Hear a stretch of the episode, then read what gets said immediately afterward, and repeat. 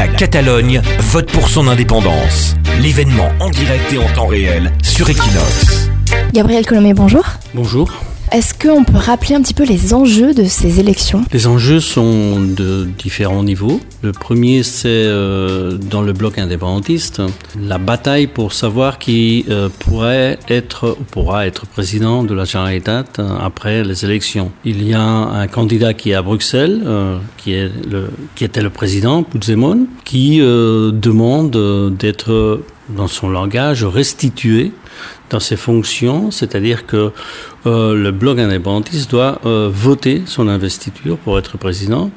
Passe ce, qui se passe, euh, les résultats ne seront pas le plus important, sinon sa présidence. À l'autre côté, la gauche républicaine, euh, Esquerra avec Oriol Junqueras, qui est le candidat qui est en prison en ce moment, est tout à fait contraire à cette logique. Ils disent que le futur président doit être euh, du parti le plus voté et avec plus de députés. C'est-à-dire que dans le bloc indépendantiste, il y a un peu de tension entre un président qui se, se dit être en exil et veut être restitué, et un vice-président euh, qui est en prison et qui demande d'être le président parce qu'il croit qu'il va gagner les élections euh, le 21 décembre. Ça, c'est le premier enjeu dans le bloc indépendantiste. Dans le bloc non indépendantiste, il faut savoir euh, qui va être le premier parti dans ce bloc. Si euh, Ciudadanos, avec euh, Inés Arrimadas, les sondages disent en ce moment que c'est possible qu'elle soit la première, et en plus, elle pourrait gagner en, voix, mais pas en député. Ou, euh, au contraire, euh, le Parti socialiste euh, pourrait arriver à être le premier dans ce groupe. Le troisième enjeu, c'est euh, l'enjeu espagnol. C'est-à-dire que c'est vrai que ces élections en Catalogne, ces élections qui vont avoir un impact euh, sur euh, la politique espagnole. On ne sait pas comment vont gérer les différents partis le résultat, mais c'est évident que M. Mariano Rajoy, qui est le président du gouvernement, n'est pas tout à fait favorable à que les citoyens, ciudadanos, euh, arrive à gagner et à prendre la présidence de la Généralité, parce que ça, lui provoque euh, un élément interne dans son gouvernement avec la coalition qu'il a avec Ciudadanos, et surtout parce que Ciudadanos, s'il arrive à avoir la présidence, euh, devient un parti euh, qui peut euh, être très important dans les futures élections de 2019, hein, qui sont les municipales. C'est-à-dire que l'enjeu est aussi espagnol pour savoir si, dans l'espace de la droite espagnole, euh, Ciudadanos euh,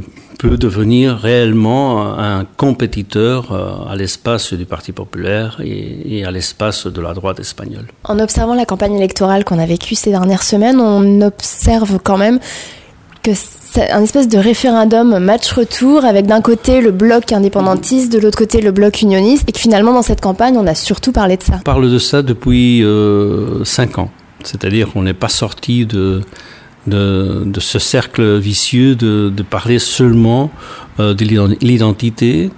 Euh, de la République, de l'indépendance, euh, du droit à décider, etc. Et si le président est en exil et le prison, etc au lieu de mm, parler des choses qui vraiment sont importantes. C'est mm, sécurité sociale, euh, la santé, euh, l'économie, euh, l'éducation, euh, affaires sociales, etc. Ces, ces, sujets ont disparu littéralement euh, du discours et de la politique euh, quotidienne en Catalogne. Le bloc indépendantiste qui fixe l'agenda politique veut seulement parler d'un sujet qui le conforte et le renforce parce que s'il devrait parler euh, de sujets sociaux, vraiment, euh, quand on fait la liste de, des acquis, euh, vraiment, ils n'ont rien fait pendant les dernières années. C'est-à-dire que ça serait un bilan très, très, très mauvais.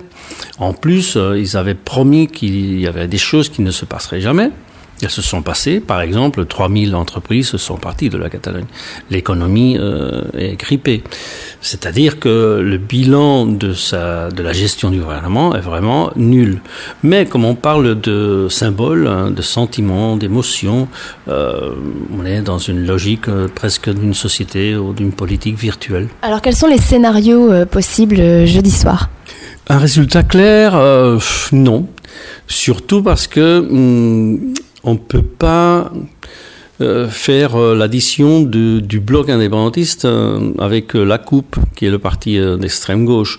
Parce que la coupe a dit par active et, passive que ils vont pas donner leur soutien à les deux partis indépendantistes qui ne veulent pas continuer avec l'implémentation de la République. Et c'est-à-dire dans la logique unilatérale.